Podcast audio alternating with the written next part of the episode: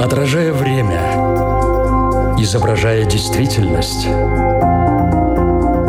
преображая жизнь.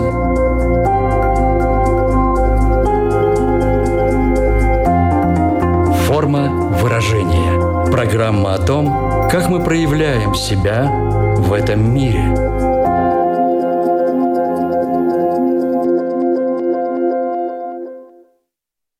Здравствуйте!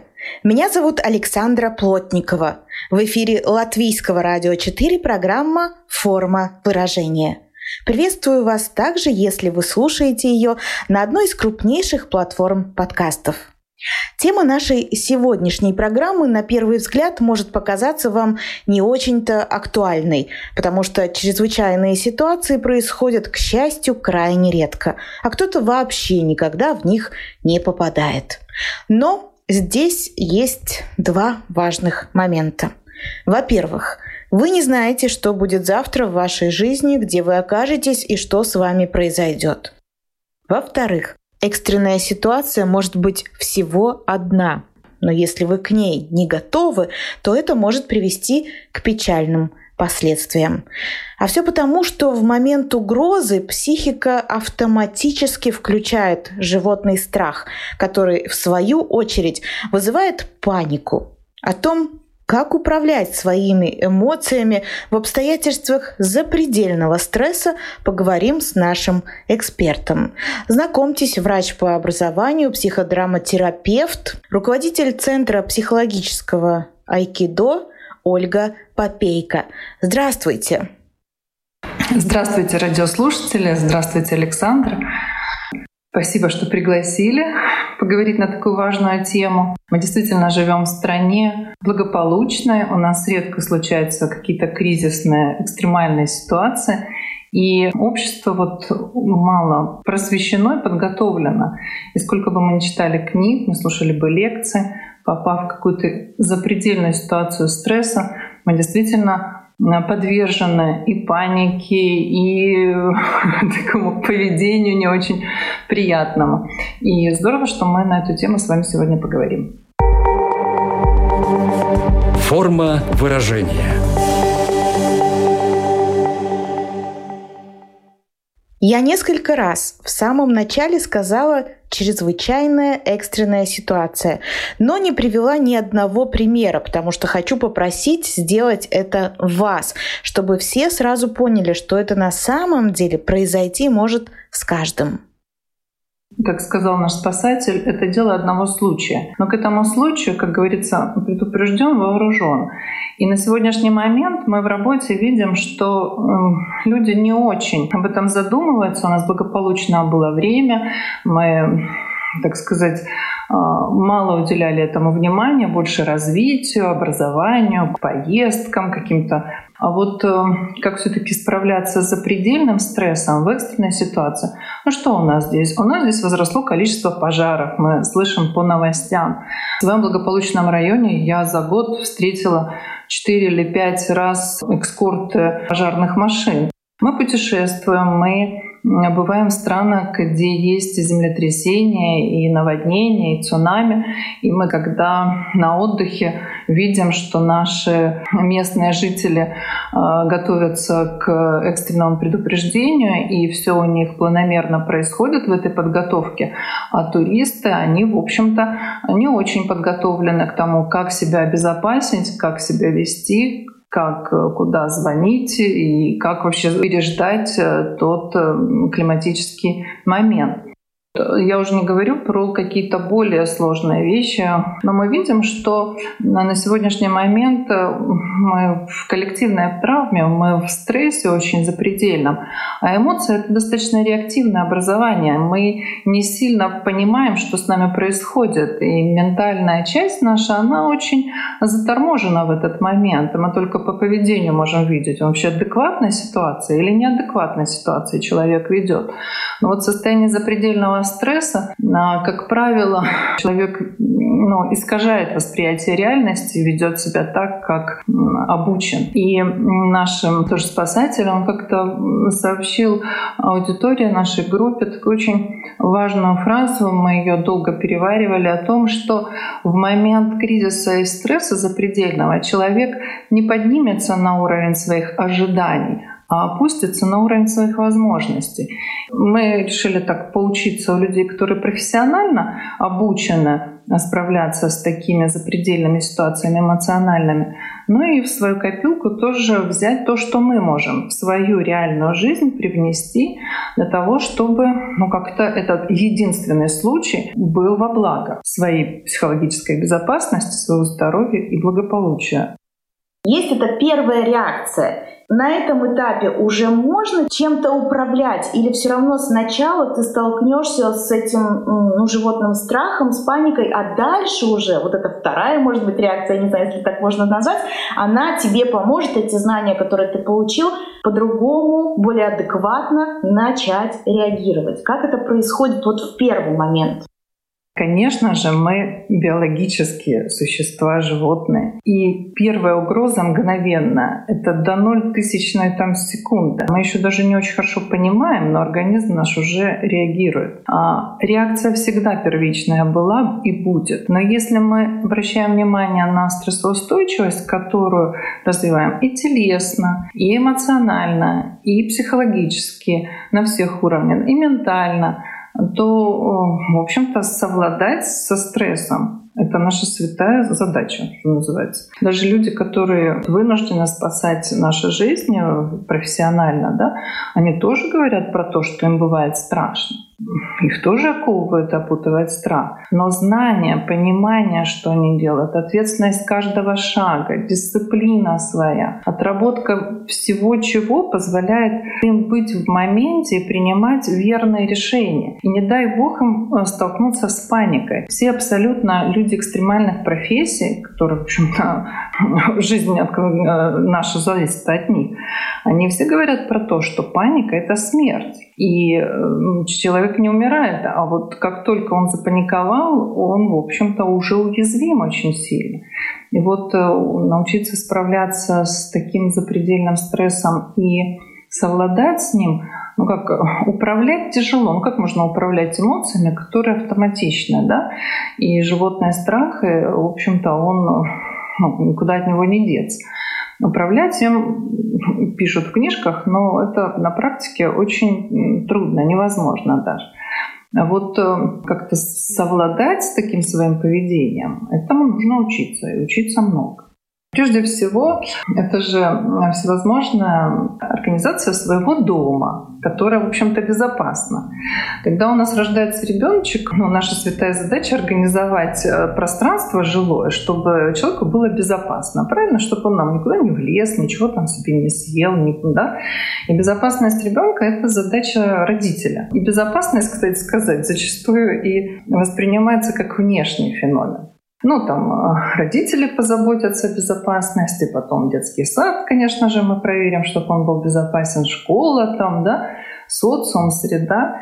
И э, за последние, так сказать, благополучные годы жизни мы действительно привыкли, что кто-то заботится о нашей безопасности. На самом деле безопасность — это чувство внутреннее, и оно растет вместе с нами. И э, если мы в нем просто живем и растим его, и растем вместе с ним, то, в общем-то, не такой-то большой труд. Но об этом можно думать, об этом нужно заботиться, организовывать так свое э, жизнеобеспечение и пространство, чтобы оно было не только красивым, уютным, комфортным, но и безопасным, поддерживала нашу телесную сохранность, эмоциональное и психологическое благополучие. Это раз. Дисциплина тоже. Спасатели говорят, они очень дисциплинированные. Мы у них спрашиваем, а вы дома как? Они говорят, вы что, у нас все на своих местах. А, следующий момент э, доверия. Помимо чувств есть еще и навыки, которые нужно развивать для того, чтобы доверять себе, своим близким, своему там пространству, своим коллегам, Это э, умения, которые тоже, в общем-то, будут развивать сохранность и безопасность личности. Нет, не будет человек совершать каких-то непредвиденных поступков, если он в полном контакте с собой, с доверием относится к себе в том пространстве, где он работает и живет, и понимает, кто его и что его окружает. Там очень большая часть э, профессионализма и веры. Вера, конечно, это наша внутренняя уверенность, что это так работает. Соответственно, на чем она основана? На знаниях, на навыках, на умениях. Да? И профессиональные какие-то моменты, если это касается ну, среды профессиональной. Или своего отношения в своем пространстве. Тоже ты умеешь делать как любитель, или ты это умеешь делать очень хорошо и качественно. Ну, это будет тоже укреплять уверенность и доверие к процессу.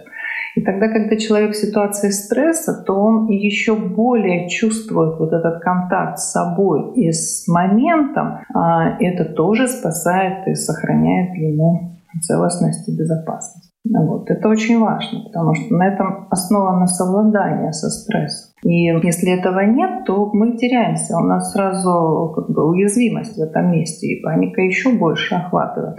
Тогда справляться с ней действительно очень трудно.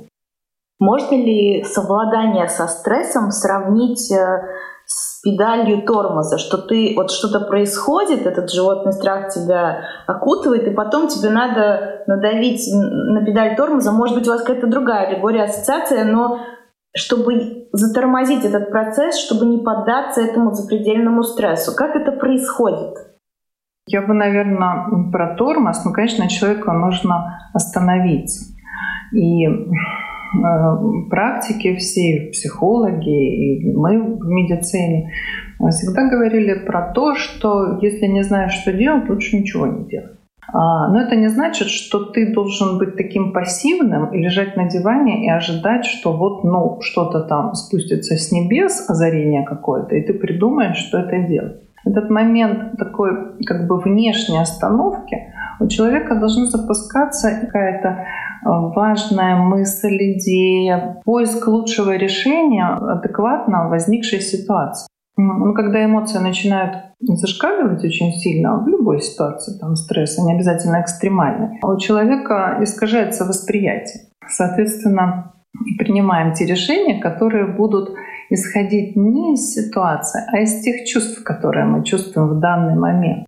И этот прекрасный термин, который существует, казуальная атрибуция, да, тот, который мы называем приписывание того, чего нам удобно или выгодно в данной ситуации, в искаженном восприятии. Это про изменение восприятия. Соответственно, тогда, когда это мне подходит, и я в этом прекрасен, то это, конечно, моя заслуга. А если мне это не подходит, и это не соответствует каким-то, да, то мы говорим, вот обстоятельства такие, люди такие, не в том месте, не те со мной, не, не те, в общем, они все, оно все.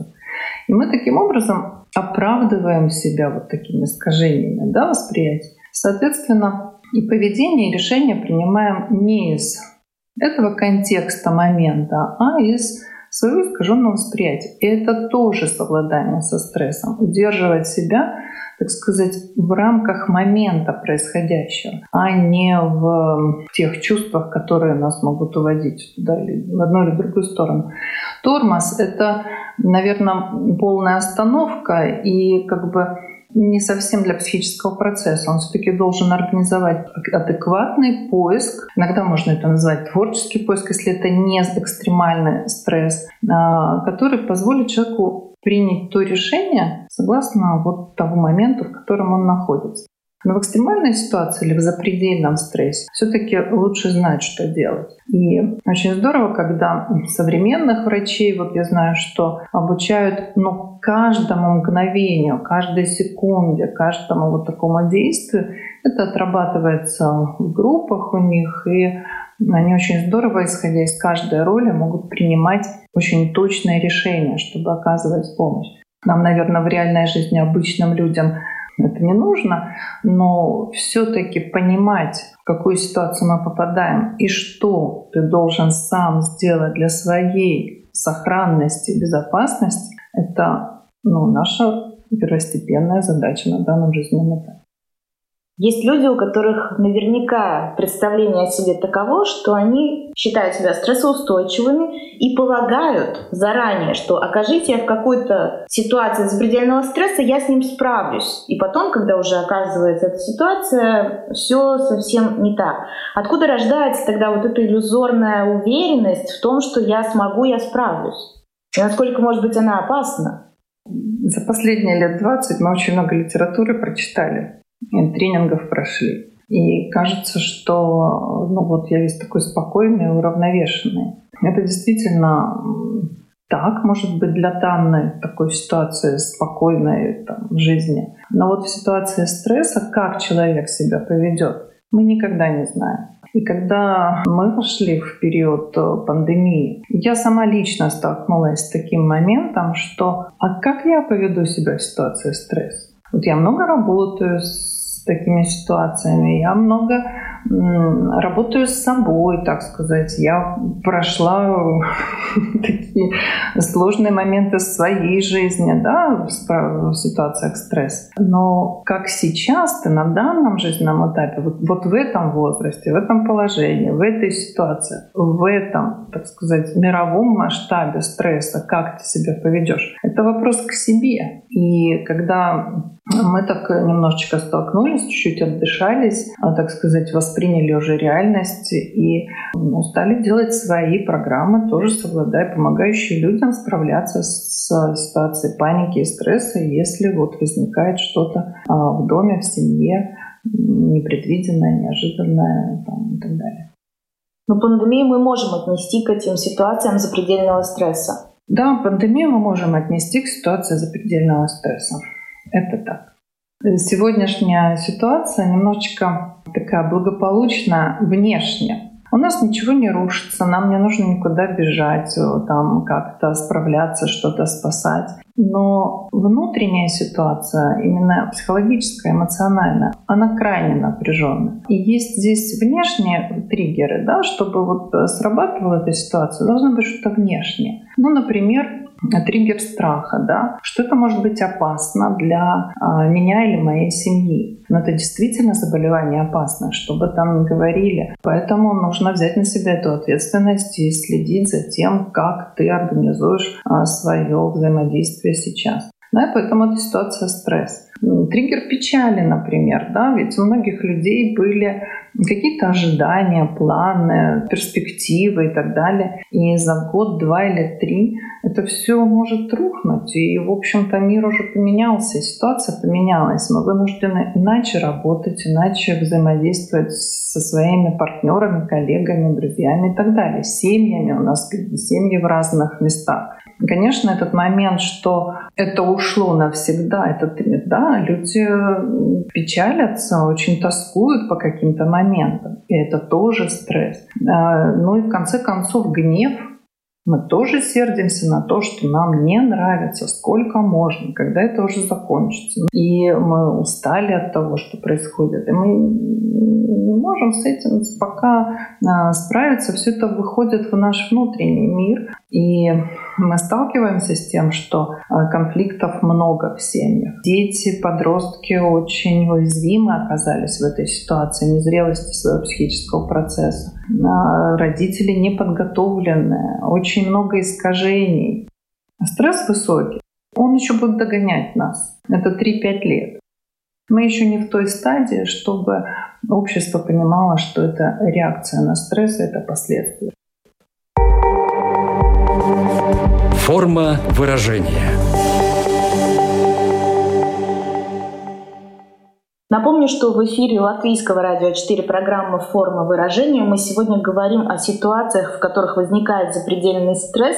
И сейчас уже наверняка многие подумали, ну уже расскажите, как же с ним справляться. Вот вы все говорите, что это за ситуации, что это важно уметь, что этому надо учиться. Но есть какие-то, может быть, советы, рекомендации, которые можно дать э, людям прямо сейчас? Знаете, я, да. Саша, тоже этим вопросом задалась и думаю, ну надо же как-то нам а, собрать копилку сначала ну, разных э, людей. И мы создали целый цикл годовых встреч ресурсных а, для того, чтобы понять, как люди профессионально справляются. И каждая встреча, вот мы рисуем целые схемы для того, чтобы вытащить из взаимодействия с другими людьми, которые реально на вахте своей, в своей дежурной смене, выехать на пожар, на спасение жизни, на, на помощь в лесу, на, не знаю, на воде. Нужно это все собрать в свою копилку. А, потому что у каждого специалиста есть свои способы совладания. Мы планируем эти ситуации немножечко отработать в реальности. Потому что сколько бы мы ни читали книг и не слушали бы, личный опыт и личное проживание — это прежде всего. Да, в книжках написано, нужно почувствовать себя в настоящем моменте здесь и сейчас. Но вот я больше чем уверена, практикой занимать, что в настоящий момент, здесь и сейчас, если есть рядом человек и дернет тебя там за руку и скажет «Привет, ты здесь, я здесь, ты меня видишь, посмотри на меня, пожалуйста», вернет его в момент, ну, тогда мы будем говорить про, так сказать, уже первую помощь, что есть рядом человек, который вернул вот ситуацию здесь и сейчас. Мы знаем в книге, что нужно согреться, да, нужно как-то обогреться, там стресс сужает сосуды, и человек чувствует, что у него ледяные там руки, ноги, либо ему холодно. И мы говорим про то, что одеть, накрыть там теплым чем-то, дать теплое питье.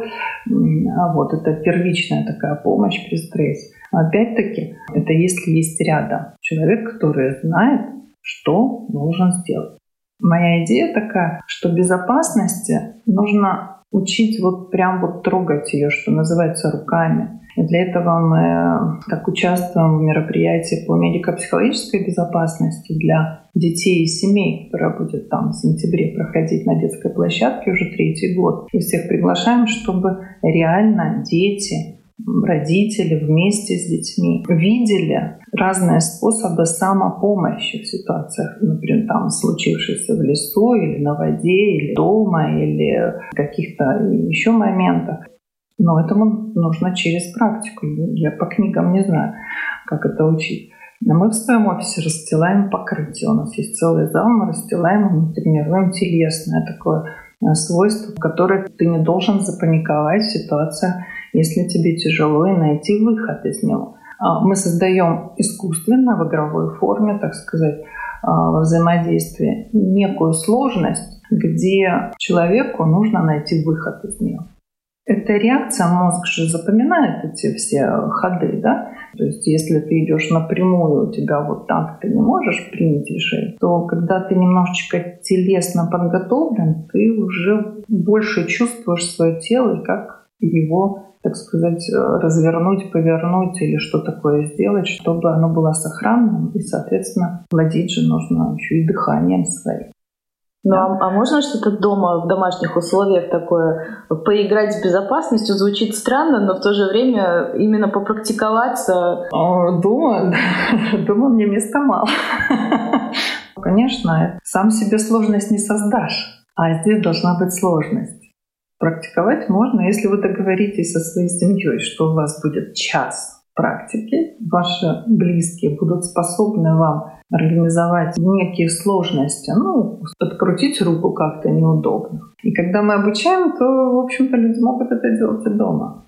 Да, и с детьми, и со взрослыми, и дочь мне устраивает такие испытания. И... Но нужно знать тоже, как эту сложность создать. Но дома, конечно, нужно регулировать свое дыхание. В ситуации стресса мы ведь задерживаем дыхание. Тоже такая самоорганизация, дисциплина. Ввести свой день несколько минут физической активности и дыхательных упражнений. В своем рабочем пространстве у меня есть э, элементы, которые позволяют немножечко саморегуляцией заняться. Ну, то есть это могут быть специальные шарики, которые ты массажируешь свои какие-то части тела особый способ закаливания. То есть когда рефлекторно мы массируем, так сказать, те многочисленные точки стопы и при этом еще учимся дышать правильно. песок и ели, и корешки, и все, и шишки. И вот в каждом жилом доме считаю, что эта тропа должна быть просто ну, вместо или вместе с цветами, или между цветами, или как-то обустроить. По этой тропе должна еще вода быть. Вот дома, даже в квартирах, я рекомендую иметь такой коврик или тазик, поддон с э, камнями или шишками, и тоже периодически на них ну, немножечко себя массажировать и при этом дышать. Это же тоже саморегуляция и восстановление, и очень мощный антистресс. А вот э, что можно сделать дома. Заниматься физкультурой, дыханием, саморегуляции, самодисциплины, создать себе некие сложности, перестать пользоваться лифтом, например, ходить пешком, дышать. Ну, то есть как-то придумать себе. Вот э, что человек может сейчас, оглядевшись в своей квартире или, может быть, даже в офисе, оценить с точки зрения безопасности, на что ему надо обратить внимание так чисто практически? Потому что первое, что приходит на ум, так, ты должен знать дома точно, где у тебя лежат документы, и сразу э, схватить их, если что-то случилось. Все, на этом ограничивается, в принципе, уже э, твое представление о том, что такое безопасное пространство. Вот что туда еще входит? Ну, например, это нахождение всех предметов, медикаментов, где, в каком месте, насколько они. Кстати сказать, люди стали путать лекарства. Может быть, мы плохо читаем, может быть, мы не, не все уже названия понимаем, что вместо там таблетки от э, головы выпил там чью-то таблетку от, от давления. И, значит, может быть, их нужно подписывать себе иначе да, вот как-то организовать э, такой себе контейнер.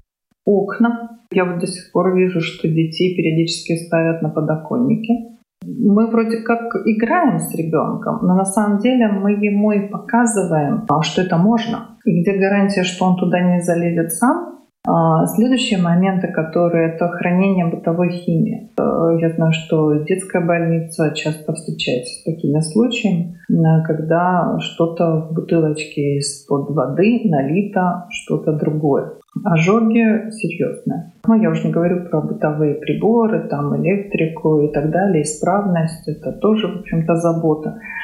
Вчера был случай, когда у нас у соседки сгорела картошка, и у нее заработал датчик э, вот э, дымоустойчивости. А он прикреплен в таком месте, что ей даже на стуле не, не допрыгнуть до него. И, в общем, это все пищит, она, значит, по подъезду бегает, как ей это все выключить, потому что сделано неудобно. Соседи рядом сходили, значит, все наладили. Но вот, опять-таки, про неудобное пространство. Мебель сейчас э, прекрасная, но зачастую она не очень удобная. Не для сна, не для безопасности. То чем-то там ударился, то что-то там подвернул, то что-то. Да, вот с этой точки зрения, мне кажется, тоже нужно предусматривать, насколько мы создаем себе это пространство. А в плане вещей нужно научиться жить в минимализме. Да, это очень, наверное, трудно для современного общества. Вообще, мне кажется, что если ты действительно начнешь просто со своего пространства, как ни странно, кто бы мог связать, что пространство и запредельный стресс, ну как, как это может быть? Но на самом деле ты как будто бы запускаешь в голове вот эту программу безопасности, у тебя как-то сознание меняется, у меня даже оно меняется, пока мы с вами разговариваем, то есть совсем по-другому. И уже и дальше ты можешь двигаться в этом направлении. Ну вот один из тоже элементов, то я все секреты своих спасателей выдаю. А, вот у нас в машине безопасной, да, у нас висят разные брелочки на ключах. У него на ключах в машине висит другой брелочек, пластиковый, очень такой красивенький, маленький, который позволяет разрезать ремень безопасности, если куда-то. Ты же не можешь пошелохнуться, да? Мы даже про это не подумали, что одной кнопкой ты можешь так себе помочь справиться с ситуацией, если там заклинил ремень. Что должно быть в бардачке автомобиля? Даже там не всегда долезешь. А вот что вот прям под рукой? Или какие-то средства самопомощи, они, может быть, не в аптечке у нас где-то лежат, но до него еще добраться нужно. Да? И вот есть такие совершенно аккуратные, интересные, красиво сделанные атрибуты, которые могут быть либо на ключе, либо где-то рядом в автомобиле, да, что вот мы об этом не думаем. Поэтому вот у таких э, людей нужно учиться. А как все, все просто, вот, вот это тоже всегда удивительно. Все очень просто, никаких нет сложностей. И мысль про медико-психологическую безопасность, она в принципе давно возникла, потому что мы увидели, как люди в ситуации запредельного стресса не способны вообще регулировать свое поведение. И ну, просто нужна какая-то грамотность и обучение людей на местности.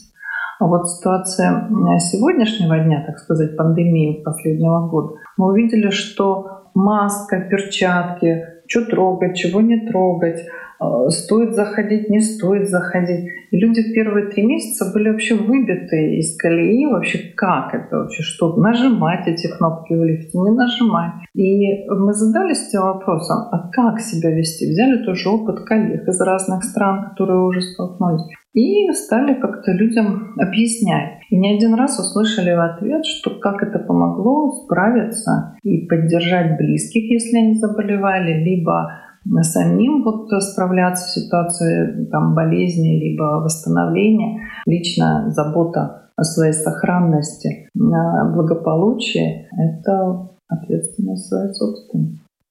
Не могу не спросить все-таки про, скажем, пожар ты находишься в эпицентре, вот он начинается у тебя в квартире, не знаю, и надо действовать. Ты уже позаботился о том, что у тебя в определенном месте лежат документы, ты можешь их быстро схватить. Но у тебя есть вот это вот чувство паники, а паниковать вообще нельзя. категорически нельзя. Что в этой ситуации делать? Ну вот, насколько я знаю, специальные службы проводят такие тренировки. Их обязательно нужно проводить. Потому что как только мы не знаем, не умеем, нас охватывают эмоции. Это закон. И если ты знаешь и умеешь справляться с этим моментом, то эмоции не будут так перегружать нас и действия становятся более точными, более сохранными. Человек не будет делать ничего такого, что будет э, мешать ему там, покинуть место или что-то как-то организовать. Поэтому такие тренировки с специальными службами проводить обязательно нужно. А, нужно обязательно посещать курсы первой медицинской помощи, даже если это не водитель. Вот просто записаться и пройти. Я уже знаю, что родители в моей работе не раз э, тоже благодарили за такую рекомендацию, когда они, так сказать, спасали своих детей на водоемах с какой-то там травмой ноги или там кровотечением или еще что-то. То есть, когда человек знает, и умеет, вот реально умеет наложить повязку, организовать свои действия, свой выход, позвонить правильно по телефону, вызвать на помощь спасателей. Кстати сказать, это тоже навык. И кажется, что мы умеем, что там набрал телефон, и все. Начинаешь спрашивать, какой телефон. Люди путаются. Начинаешь спрашивать свой номер телефона. Люди говорят, подождите, я это, у меня он записан, я, я так не помню. Назовите номер телефона своего родственника. Там он где-то в записной книжке. Даже такие вещи мы, в общем-то, уже и не помним. Ну, как бы не сильно задумываемся. Ну вот практика, во-первых, это помогает. Поэтому мы не, не зря начали с вами встречу, что этот случай может быть один единственный. И он, в общем-то, стоит жизни.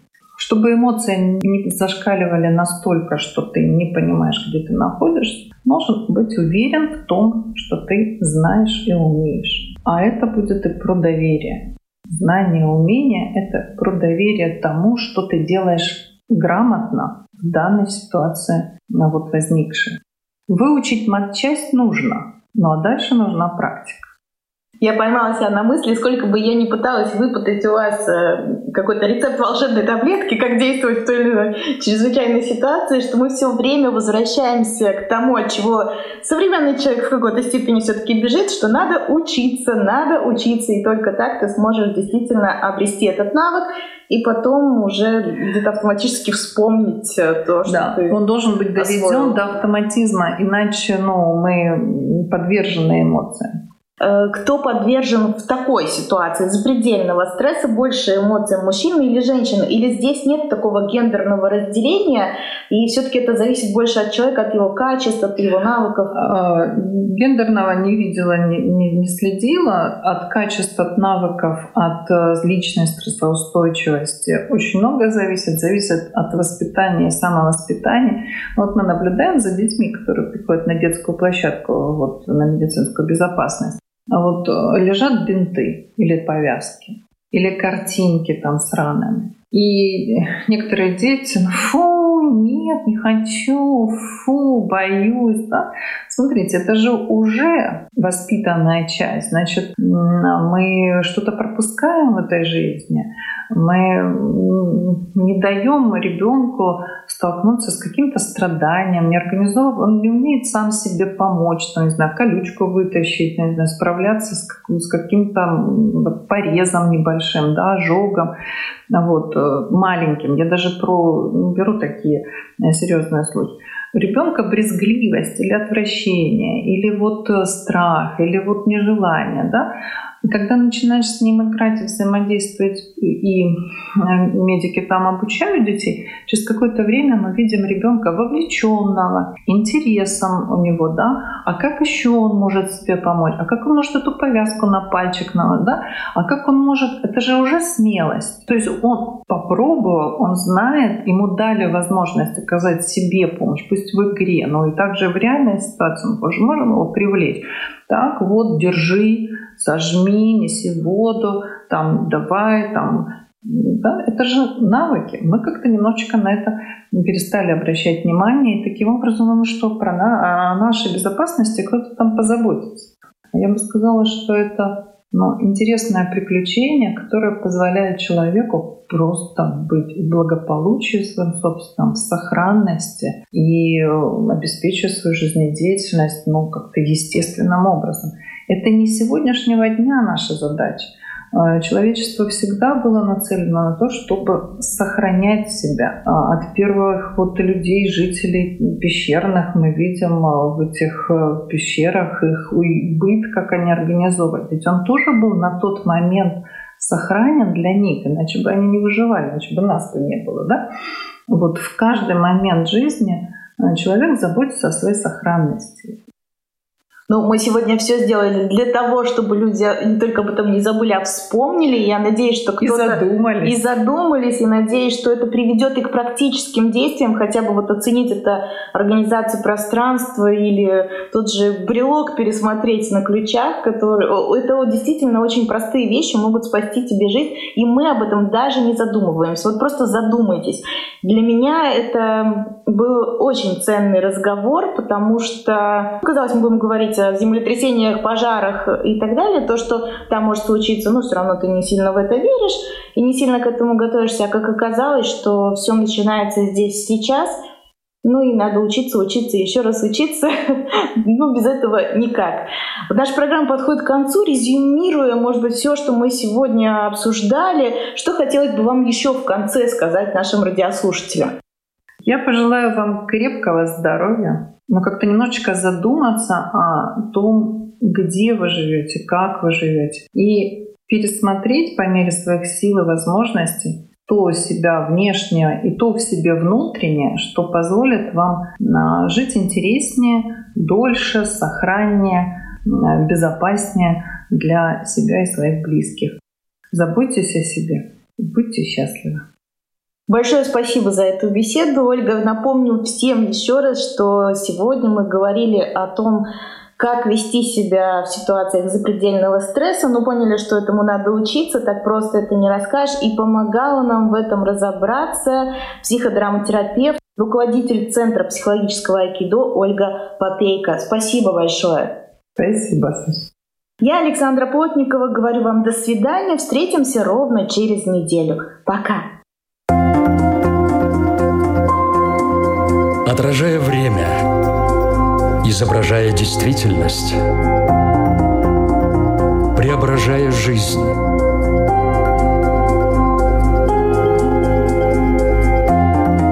Форма выражения. Программа о том, как мы проявляем себя в этом мире –